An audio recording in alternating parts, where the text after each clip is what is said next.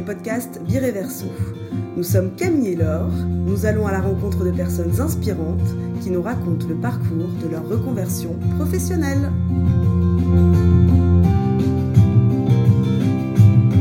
Aujourd'hui, nous avons la chance de nous retrouver dans le bureau de Patricia qui va nous raconter comment de directrice de vente, elle est devenue coach. Bonjour Patricia, alors pourrais-tu commencer par te présenter s'il te plaît? Très bien, donc moi je suis Patricia et je suis avant tout euh, maman, ça je vais quand même mettre en premier mhm. plan, mais je suis aussi une femme, j'ai été une fille, une petite fille, euh, je suis une épouse aussi. Donc ben, j'ai 40 ans et je suis anversoise francophone mais j'habite à Bruxelles. Voilà. J'ai un parcours, euh, j'ai trois sœurs, j'ai des parents, donc j'ai une famille assez typique évidemment où il se passe beaucoup de choses. Et après, euh, après j'ai fait des études en commerce international et puis je suis commencé à travailler. Et tu as travaillé dans, en entreprise pendant 15 ans, c'est ça? Exactement, oui. Et tu faisais quoi en entreprise? Donc en fait, j'ai travaillé chez Total, chez Guidant et puis chez Mood.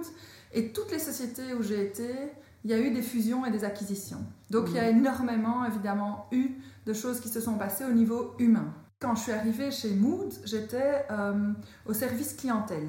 Bon, assez vite, je suis passée en single site, c'est-à-dire en commercial qui faisait du point le point, où j'allais vraiment faire du porte-à-porte pour vendre des solutions euh, musicales ou olfactives ou des écrans pour augmenter l'expérience client en magasin. Et en fait, euh, je suis passée assez vite à Key Account Manager, où j'ai géré évidemment ça pour enfin, le, les relations commerciales pour beaucoup de grandes anciennes en Belgique. Et il y a eu fusion sur fusion. La première fusion était là euh, deux semaines après que j'ai commencé. Et donc c'était une toute petite régie publicitaire belge qui est devenue un énorme groupe coté en bourse. Et donc forcément, ben, qui dit fusion dit changement, qui dit changement dit euh, souvent malheureusement euh, difficulté pour les gens d'accepter ça, difficulté aussi au niveau de la gestion, de la communication, etc. Donc il s'est passé plein de choses. Alors on est passé d'une toute petite régie à genre 10 personnes à une énorme boîte avec évidemment énormément de monde.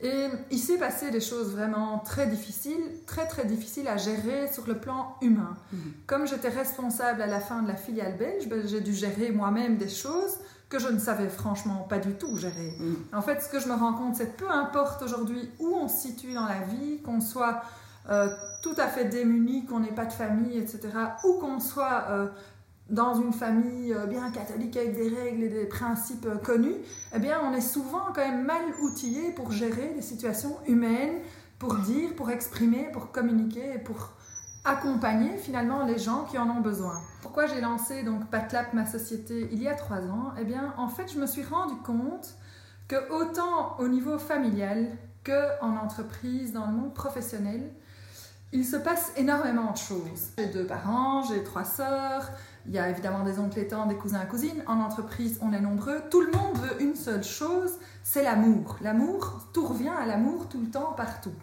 Et donc, parce qu'on a des besoins, parce qu'on a des émotions, parce qu'on a des peurs, etc., en fait, tout revient toujours à ce besoin d'amour énorme. Et c'est assez impressionnant de se rendre compte de ça, enfin, que le fait que tout part de l'amour, et malgré tout, il y a des conflits. Et en entreprise aussi, évidemment, on a des relations avec lesquelles on se sent bien, il y a des personnes avec lesquelles on se sent pas bien. Et donc, je me suis vraiment dit à un moment donné, bon, il s'est passé beaucoup de choses dans ma vie, évidemment, en entreprise. Il y a eu des fusions et des acquisitions. Donc, il y a énormément, évidemment, eu de choses qui se sont passées au niveau humain. Et chaque personne a toujours des intentions positives toujours à tout niveau, il y a une intention positive. Et malgré ça, il y a des problèmes énormes, il y a des vraies tristesses, il y a des vraies douleurs, il y a des vraies souffrances qui existent. Pourquoi? Simplement parfois parce que eh bien, on a besoin d'être aimé, mais on n'ose pas dire, on ne sait pas exprimer finalement nos besoins, on ne sait pas exprimer nos peurs. Et donc, eh bien, quand on exprime mal ou pas du tout, eh bien, il y a des malentendus qui se créent. Ou alors on exprime des choses, mais on dit par exemple, euh, on arrive au boulot et on dit à son boss, euh, euh, genre, tu me laisses en paix, au lieu de dire, je suis fatiguée, j'ai une soirée assez fatigante, est-ce que tu peux me laisser une demi-heure pour que je me repose? Et donc la façon de dire les choses va engendrer évidemment une réaction ou une conséquence qui va faire qu'il y a des conflits qui naissent. Et donc j'ai vraiment traversé des phases très difficiles en entreprise où euh, il y a des gens qui se sont fait virer, il y a des gens évidemment qui sont tombés en burn-out. Je me suis rendu compte que j'étais plus du tout alignée moi-même au niveau de mes valeurs par rapport à l'entreprise euh, où j'étais. Donc j'ai été dire ça, j'ai été parler, j'ai été voir un coach professionnel moi-même pour savoir ce que je devais faire. Est-ce que je bypassais cinq personnes? Est-ce que j'allais en parler aussi aux États-Unis? Ou est-ce que j'en parlais à mon chef aux Pays-Bas? Et est-ce que on faisait la petite chaîne comme il faut? Alors là, ça s'est pas passé du tout euh, comme j'avais envie, enfin ou comme j'espérais que ça se passe, c'est-à-dire que mon chef euh, aux Pays-Bas m'a gentiment dit j'ai une famille, j'ai un salaire, on euh, on va pas faire exploser le truc ici, on laisse les choses comme elles sont. Ah Donc j'ai dit ok, mais si on laisse les choses comme ça, moi sais pas possible, il se passait vraiment des catastrophes humaines. Et donc j'ai dit si c'est comme ça, moi dans six mois je démissionne. Et je crois qu'il m'a pas vraiment cru à ce moment-là. Il s'est passé vraiment des choses très, très dures à ce moment-là aussi. Et euh, ben donc j'ai démissionné et j'ai entamé moi-même en fait un chemin de développement personnel. Et quand on commence un chemin de développement personnel, le but ce n'est pas forcément de devenir coach. Mais c'était pour changer, changer ou pour toi personnellement pour par moi, rapport à ce qui venait de se passer et que tu avais besoin un peu de... C'était pour moi personnellement par rapport à ce qui venait de se passer, mais aussi par rapport à mon évolution personnelle. Je crois qu'en tant qu'être humain, on ne fait qu'un. Et donc, autant ma vie professionnelle que ma vie privée sont liées. Et... Euh, J'étais devenue maman, j'avais deux enfants en bas âge, mon mari avait repris des études universitaires le soir, donc je me retrouvais avec les deux sur les bras et les situations au bureau. J'avais aussi pas mal de choses, j'étais en internat plus jeune et je l'ai digéré seulement, je crois, vers mes 30-35 ans. Hmm. Et c'est des choses que j'ai dû travailler, voilà. Et tout est sorti, je dirais, à ce moment-là. Donc j'ai fait ce chemin en développement personnel. Et en fait, j'ai rencontré des personnes extraordinaires, j'ai commencé à lire des livres, et il y a des personnes qui m'ont dit, tu devrais devenir coach, tu écoutes vraiment bien, tu réussis à aider les gens, etc.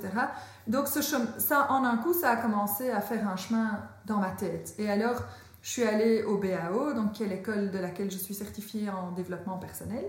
Et en fait, dès que j'ai commencé, au bout des trois premiers jours chez eux, j'ai donné ma démission. J'étais en pleurs à table au petit déjeuner. Je disais à mon mari, c'est plus possible, je suis plus alignée, mes valeurs, tout ça, je ne sais plus travailler là-bas. Et j'ai donné ma démission tout de suite, à ce moment-là. donc tu pensais que tu allais pouvoir euh, faire les deux. en même temps En fait, Mood ne voulait pas que je démissionnais. Et donc j'ai dit, ok, mais je fais mon chemin en développement personnel. Ils m'ont dit, ok, pour que je fasse ça pendant la semaine. Mais dès les trois premiers jours, c'était juste plus possible. Je savais plus. Je savais plus. À un moment donné, j'ai aussi eu deux burn-out, mais des petits burn-out. Je me suis pas mhm. arrêtée pendant des années, etc. Je savais toujours me lever, marcher, respirer, tout ça. Mais j'ai quand même été assez loin moi-même euh, à ce niveau-là. Et donc, euh, une fois que j'ai commencé ce chemin en développement personnel, ben, ça m'a passionnée. Et en fait, je me rends compte que depuis que je suis toute petite, l'humain me fascine, l'humain me passionne. J'ai toujours été euh, ma grand-mère qui me racontait un peu ces, tous ces problèmes. Hein. Je ne dis pas qu'elle avait raison, mais elle l'a fait, je l'ai aidée. Hmm. Et dans ma famille, il y a beaucoup de personnes qui venaient vers moi, qui me parlaient. Et pas que dans ma famille, aussi autour de moi. Ce qu'on me disait à un moment donné, c'est que sur mon front, il y avait écrit parle. Et donc tout le monde me racontait toujours tout. Peu importe si je savais gérer ou pas gérer, à ce moment-là, ça venait sur moi et je devais juste apprendre à hmm. gérer. Donc j'ai appris à gérer. Après, euh, je me suis dit, je vais devenir coach. J'ai lancé PatLab, mais je me suis mise tout de suite en SPRL.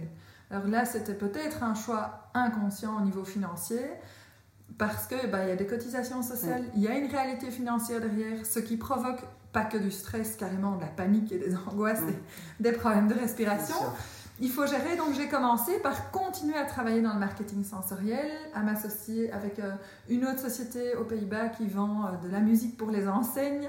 Et donc j'ai travaillé aussi pour une agence de communication pendant trois jours par semaine au tout début. Euh, mais je n'ai pas fait ça très longtemps. J'ai fait ça six mois. Et au bout des six mois, eh bien, je me suis dit, j'arrive plus à développer PatLab, il faut que je développe PatLab. Voilà. Alors, bah, c'est ça qui m'a amené à devenir coach c'est tout un cheminement. En trois ans aujourd'hui, je me rends compte que j'aime beaucoup l'humain, ça c'est une évidence, j'adore l'humain. Et ce côté entreprise est quand même vraiment si fort en moi. et donc c'est pour ça que je gère bien, je dirais, du coaching en réorientation, en équilibre vie privée, vie professionnelle et euh, les business plans. J'ai aussi des personnes qui viennent, qui sont entrepreneuses, qui veulent lancer leur boîte. J'en ai quelques-unes et ça marche vraiment bien. Et Mais par contre, j'ai tout ce axe développement personnel qui est toujours pour moi lié aussi parce que, encore une fois, la personne ne fait que un. J'ai à côté de ça eu des personnes qui venaient me voir pour des problèmes relationnels dans leur couple, donc jamais des couples, juste une personne à la fois. Et du coup, j'ai encore fait une autre certification en systémie et thérapie brève. Et ah aux instituts Virage. C'est vraiment la systémie, c'est le fait qu'en fait on fait partie d'un système et à un moment donné, il y a un système qui se crée pour tout. C'est le matin, vous vous levez, qui habille les enfants, qui les met à table, etc. Ou bien c'est quelqu'un rentre du bureau, il prend une bière, il boit sa bière, il prend une deuxième bière. C'est un système. Et puis il y a la femme qui dit arrête de boire. C'est un système. Comment est-ce qu'on change le système? Et donc, les systèmes, c'est vraiment intéressant parce qu'il y en a partout, autant dans la vie privée de nouveau que dans la vie professionnelle. Et donc, le but, c'est de dire, OK, on se rend compte qu'il y a un schéma, finalement, et il y a des tentatives de régulation qui sont mises en place. Qu'est-ce qu'on fait pour casser ces tentatives de régulation qui, clairement, ne fonctionnent pas parce que ça fait 10 ans qu'on a le même problème et pour mettre autre chose en place pour solutionner les choses? Hmm. Donc c'est un peu ça finalement aussi le coaching, c'est questionner et voir qu'est-ce qui est déjà mis en place et qu'est-ce qu'on peut éventuellement faire aujourd'hui. Donc voilà. À côté de ça, j'ai fait pas mal de séminaires aussi en France, de coaching de vie, pour vraiment savoir, tiens, mais à partir de quel moment est-ce que finalement on réussit sa vie?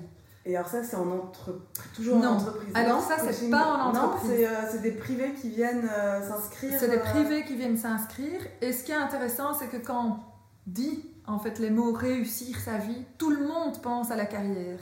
Mais non, réussir sa vie, c'est c'est réussir. Bien, euh, Chacun pour soi doit définir ce que ça veut dire en fait. Pour l'une, ce sera être mère de famille, femme au foyer, je fais mes tomates farcies, mon petit truc et je gère ma vie, mon cocon et tout va bien. Pour l'autre, c'est je deviens une businesswoman, je voyage non-stop et voilà. Et pour ça peut être pour un homme et pour une femme. Hein. Un homme peut aussi décider d'être homme au foyer aujourd'hui. Il y en a, et donc voilà, pourquoi pas. Réussir sa vie, il y en a qui ont besoin de rouler en Maserati, il y en a qui sont très contents en deux chevaux, il y en a qui sont contents en trottinette. C'est vraiment des choix personnels. Et je crois que c'est ça qui est important aujourd'hui, c'est à un moment donné de se rendre compte que tout dans la vie est, un, est une question de choix. Alors c'est très très très dangereux comme phrase que les gens disent oui, on n'a pas toujours le choix, il nous arrive beaucoup de choses. Mais on n'a pas le choix de ce qui nous arrive, mais on a toujours le choix de nos réactions par rapport à ce qui nous arrive. Donc voilà, et donc c'est là que dans mes coachings, je mélange un peu tout pour évidemment faire ce qui est juste pour la personne, pour l'accompagner dans mon questionnement. Mais ce qui est important, c'est de, de finalement remettre la responsabilité dans les mains de la personne sans pour autant évidemment la culpabiliser. On va à son rythme. Il y en a qui vont très vite, qui ont besoin de deux séances et whoop, il y a tout qui change. Mais il y en a qui en ont besoin de 6 ou 8. Je garde jamais les gens pendant 60 séances. Je crois que ça, ça sert à rien. Les gens qui vous disent chez moi c'est 60 séances ou 3 ans de coaching. Ça, existe, ça existe malheureusement et c'est d'une catastrophe.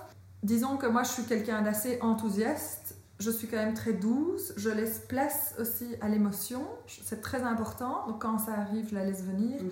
Il faut l'accueillir et puis il faut la nommer et puis il faut l'accepter. C'est vraiment important que les gens sachent. Et une fois que c'est passé, en fait, ça tombe des épaules. J'avais encore quelqu'un ce matin qui m'a dit c'est incroyable parce que j'avais un problème énorme en entreprise, je ne savais pas continuer à bosser là et en fait elle s'est effondrée, elle m'a raconté en fait qu'est-ce qui s'est passé, pourquoi elle avait ce problème. Elle n'en avait pas du tout conscience, pas du tout, pas du tout, mais le fait d'avoir pleuré, etc., en fait c'est tombé de ses épaules et depuis bah, elle, elle, hésite à rester et on lui propose une promotion à partir de janvier l'année prochaine. Génial. Génial. Elle a juste déposé. Donc voilà, je crois que ça c'est aussi quelque chose d'important au niveau du coaching, c'est le fait de prendre conscience. De s'exprimer, de pouvoir. D'abord euh, prendre conscience. Si vous êtes pris dans un piège, hein, si on pense euh, au lion, le lion et le rat de, Jean de La Fontaine, mhm. le lion d'abord il est pris dans son piège et puis il se débat, il se débat, mais il sait pas très bien qu'il est pris dans un piège et qu'il n'arrivera pas à sortir.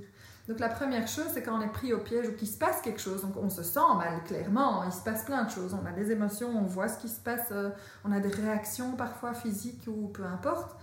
Et donc à un moment donné, c'est prendre conscience que, mais oui, on est dans un espèce de piège. Et donc qu'est-ce qui se passe, qu'est-ce qui nous arrive, et puis accepter, accueillir ça.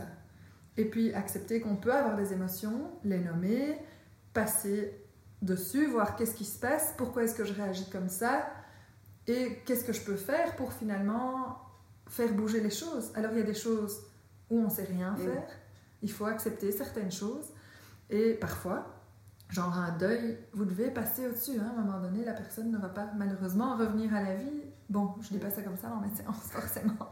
mais mais euh, mais il y a des choses qu'il faut accepter pour pouvoir avancer. Et il y a d'autres choses qu'on ne doit pas accepter parce qu'on sait les changer. Si vous n'êtes pas bien dans la ville où vous habitez, ben vous pouvez déménager. Maintenant, c'est pas parce qu'on déménage qu'on sera mieux ailleurs. Hein. On peut se poser la question pourquoi est-ce qu'on n'est pas bien dans sa ville actuelle?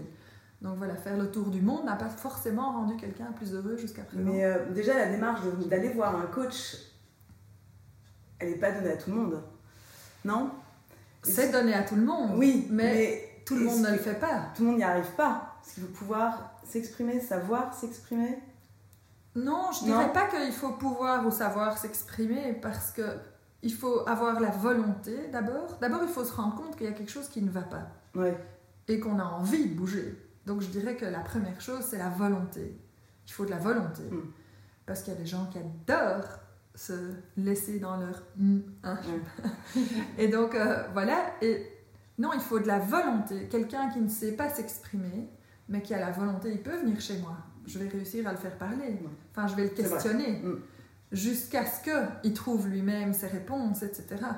Et on va creuser, on peut analyser la ligne du temps, on peut analyser des choses. Oui, tu parlais de burn-out tout à l'heure. Euh, une personne qui est en burn-out, déjà, il faut qu'elle puisse venir. Tu vois, c'est là où c'est plus ça. Est-ce qu'elle est capable de faire le, le, pas? Ça dépend. Dur. Oui, alors le burn-out est quand même un cas très particulier parce qu'il y a différentes phases dans un burn-out. Mm. Et donc, moi, souvent, j'ai des personnes qui viennent en pré-burn-out. Donc, ça veut dire qu'ils se sentent très mal dans leur travail, mais ils ne sont pas encore en burn-out. Et ça, c'est fantastique parce que pour l'instant, toutes les personnes que j'ai eues ne sont pas tombées en burn-out. Ou j'ai des personnes qui sont juste en burn-out. Donc j'en ai eu une qui est venue il n'y a pas très longtemps et ça faisait deux semaines qu'elle était en burn-out. Mais en fait, elle, elle, ne savait pas encore, elle n'avait pas conscience de ce qui se passait pour elle. Donc là, c'est d'abord, bah, je lui dis, raconte-moi ta vie professionnelle. Pendant 25 minutes, il n'y a que du positif. Donc je lui dis, tiens, est-ce que tu as entendu ce que tu me dis? Est-ce que ça a l'air positif? Est-ce que ça a l'air négatif? Ben, Elle se rend compte, c'est positif. Alors je lui dis, tiens, mais qu'est-ce qui s'est passé dans ta vie privée? Là, elle me raconte des choses hyper difficiles, mais vraiment beaucoup, beaucoup sur une année. Donc je lui dis, mais bravo, et tiens encore debout. Et donc, en fait, il faut un peu se poser la question aussi du burn-out. Le burn-out, c'est tes batteries sont plates. Après, le pourquoi et le comment, souvent les gens n'en ont pas conscience. Et aujourd'hui, c'est très facile de mettre ça sur la vie professionnelle. Donc, c'est chercher et prendre conscience. Et cette fille, au bout de deux semaines, s'est rendue compte qu'en fait, elle s'entendait avec son équipe, son boss, elle trouvait du sens dans son travail. Donc, elle est partie travailler avec son boss, euh, parler avec son boss. Et elle est rentrée chez elle, elle a parlé avec son mari. Et tout s'est résolu. Après, il est évident que ses batteries étaient plates. Elle a dû dormir, elle a dû se reposer, elle, elle s'est prise en main, etc., etc. Après, il y a des burn-out où les gens, malheureusement, ne s'arrêtent pas à temps et sont dans des états de paralysie, etc. Mais là, moi, je ne suis pas du tout euh, suffisamment compétente, je dirais, pour pouvoir les recevoir. Mais, Donc là, ça va au-delà. Il y a là, toujours la question aussi, au niveau du burn-out, est-ce que vous voyez un médecin? C'est vraiment important à demander. Est-ce que vous prenez déjà des médicaments, etc. Moi, je, je, vois très, très rarement des personnes qui, ont, qui prennent des médicaments parce qu'il n'y a rien à faire.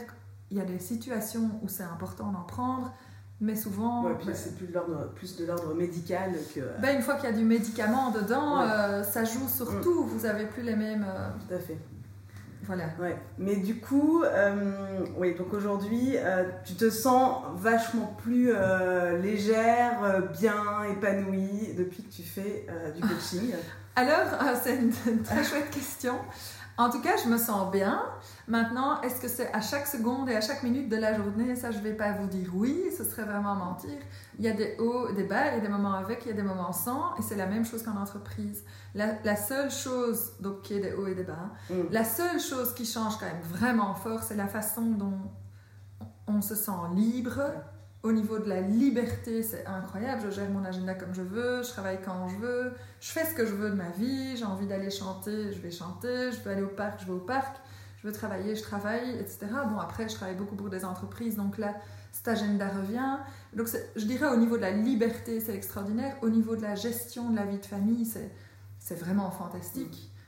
si ma fille est malade, c'est ma priorité, évidemment, d'abord, ou mon fils, peu importe je reste à la maison, mais en même temps, si je suis à la maison, je sais travailler. Travailler aussi. Donc, c'est vraiment, c'est cette flexibilité, cette liberté qui est clairement facile. Maintenant, il y a des choses très difficiles. C'est, euh, bon, maintenant, ça va très très bien, mais en trois ans de temps, on passe par plein de phases différentes.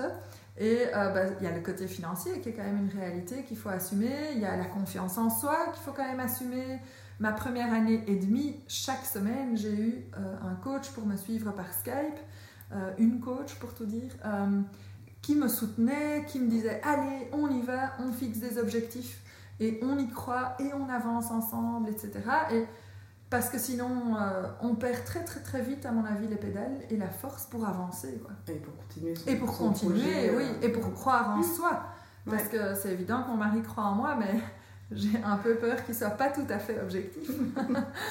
et donc voilà, et, euh, et donc voilà, mais aujourd'hui, oui, ça va bien, même si je suis un être humain comme les autres. Et c'est pas parce qu'on est coach qu'on n'a pas de problème soi-même et qu'on n'a pas besoin de, de, passer par des choses et d'apprendre des choses. Et j'apprends tous les jours. Mhm. Je vais en avril d'ailleurs voir encore euh, Frédéric Lenoir à Etterbeek qui donne des conférences. Moi, je, je bois ses paroles, j'adore euh, Frédéric Lenoir. Un, livre derrière. Oui, oui, tout à fait, mais j'adore. Hein. C'est un peu de la haute philosophie, mais j'aime beaucoup. Et tu es aussi en perpétuelle euh, reconversion, parce que la dernière fois, tu nous as parlé de ta nouvelle ah, reconversion aussi. Alors, oui, je ne vais pas en parler encore. si, si, je veux bien en parler, mais euh, c'est pas vraiment une reconversion. Et, mais c'est très chouette que tu le dises parce que effectivement, je me suis souvent dit coaching ou musique. Hein, c'est de ça que tu veux parler, je suppose. Et en fait, ben, j'étais à un séminaire justement à Paris, on a été à une conférence dimanche, et ils ont parlé de la tyrannie du ou. Donc la tyrannie du ou, c'est de dire est-ce que je dois faire du coaching ou est-ce que je dois faire de la musique? Parce que j'aime les deux. Et en fait, à un moment donné, il faut arrêter ça. On peut faire plusieurs choses à la fois. Et donc, je fais du coaching et de la musique. La seule chose, c'est que le coaching, c'est ma vie professionnelle et la musique, c'est mon côté personnel, c'est ma passion, j'adore la musique. Et d'ailleurs, en fait, maintenant, en entreprise, je commence aussi toujours par un peu de musique parce que je crois que c'est clairement une de mes marques de fabrique. Donc voilà. Et, ah et ça rend aussi les choses très humaines. Hein. La le prochain atelier que je fais, je commence par des battements de cœur. Et les battements de cœur passent d'un battement de cœur à. Je crois que tout le monde reconnaît. Et en fait, juste ça, en fait, ça a le pouvoir de la musique. Le pouvoir de la musique, c'est de nous connecter à quelque chose qui nous met dans la joie. Frédéric Lenoir parle toujours de la joie. Et quand on est dans la joie, en fait, on est authentique, on est soi, etc. Et donc, le but, je donne quand même des ateliers à des personnes qui font partie parfois du top management ou alors vraiment à des personnes dans des zonings industriels qui savent à peine lire et écrire. Mais c'est des hommes, souvent, beaucoup quand même, pour l'instant, dans les ateliers. Et il faut que je réussisse à toucher ces personnes. Et la musique m'aide à ce niveau-là aussi dans mon coaching. Mais c'est vrai que moi-même, j'ai commencé à chanter, mm. même à danser. Et donc, euh, donc voilà, et on verra bien. Euh, oui, je voilà, je vais faire le petit concert le 4 juillet, comme je l'ai annoncé. Tous les bénéfices seront pour Make a Wish. Et donc voilà, je suis aussi, make, euh, je suis aussi bénévole, ça c'est peut-être intéressant de le dire, pour Make a Wish, donc à partir de maintenant. Et je suis aussi bénévole en tant que coach pour la Chambre du commerce pour tout ce qui est Restart. Donc c'est les entrepreneurs qui lancent leur boîte, mais qui n'ont pas réussi et donc ils viennent et clairement, bah, soit ils n'ont plus d'estime d'eux-mêmes, soit plus de confiance. Est-ce qu'ils retournent en entreprise ou est-ce qu'ils recréent encore une fois une boîte ou pas? Et donc euh, j'aime bien être bénévole aussi parce que finalement, je crois que c'est vraiment mon souhait principal, c'est d'aider les gens. Mm. Et, et, donc si je peux aider tant que le temps me le permet, des personnes, alors Make-A-Wish c'est magnifique, c'est des enfants, ça mm. me touche beaucoup en tant que maman évidemment, mais même euh, Restart en tant qu'entrepreneuse, je suis passée par beaucoup de choses, beaucoup de moments difficiles. J'ai été bien entourée, je me suis bien entourée aussi avec les coachings, etc. Et je me rends compte de la difficulté et je me rends compte comme c'est vraiment facile de ne pas réussir aussi. Maintenant, voilà, il y a différents cas de figure, mais on peut très très vite ne pas réussir. Donc voilà, donc je fais ça aussi. Et donc voilà, donc j'ai des objectifs personnels et des objectifs professionnels. Bah, c'est génial. Et si tu avais euh, des conseils à donner à celui qui veut se reconvertir? Alors, allez-y foncer, c'est dangereux. Oui. Parce que je ne connais pas la situation de chaque personne qui va écouter le podcast, n'est-ce Donc, je dirais plutôt euh, de quand même rester réaliste et donc de d'abord vérifier ses finances. Euh, parce qu'il faut se rendre compte que si on se lance, ben, il y a toujours une réalité financière derrière et que plus vite que ce qu'on le pense, on peut atterrir en dessous d'un pont, ce qui n'est forcément pas l'objectif.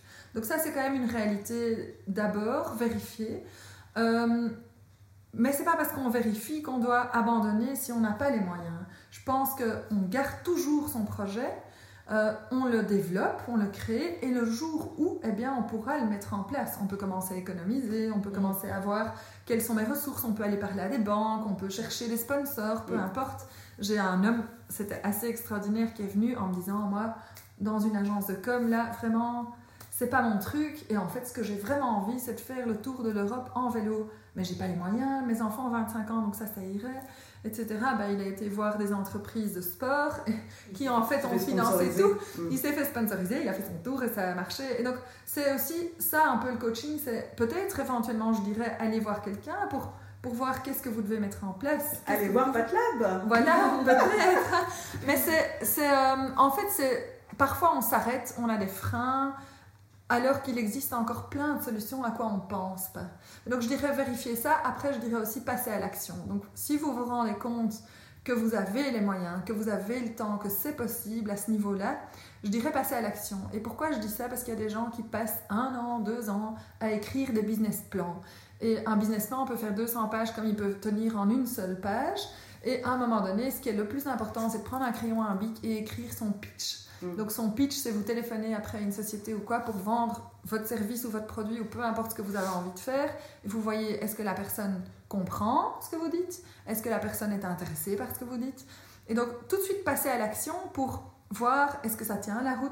Est-ce que les gens aiment? Est-ce que je me trouve en fait déjà un premier client? Etc. Et c'est en faisant qu'on apprend, et c'est en faisant qu'on réussit et qu'on grandit. Mm. Donc je dirais ça. D'abord quand même vérifier au niveau réalité, mm. ensuite passer à l'action le plus vite possible. Ça sert à rien d'attendre. On ne sait pas où on sera demain non plus. Donc euh, voilà. Ok, et eh ben Patricia, merci beaucoup. Merci à vous. Bah, bon courage pour la suite. Merci. Et puis bah, à très vite. À très bientôt. C'était un podcast Bireverso. Retrouvez-nous sur notre site internet bireverso.com, sur Facebook et sur Instagram. À bientôt!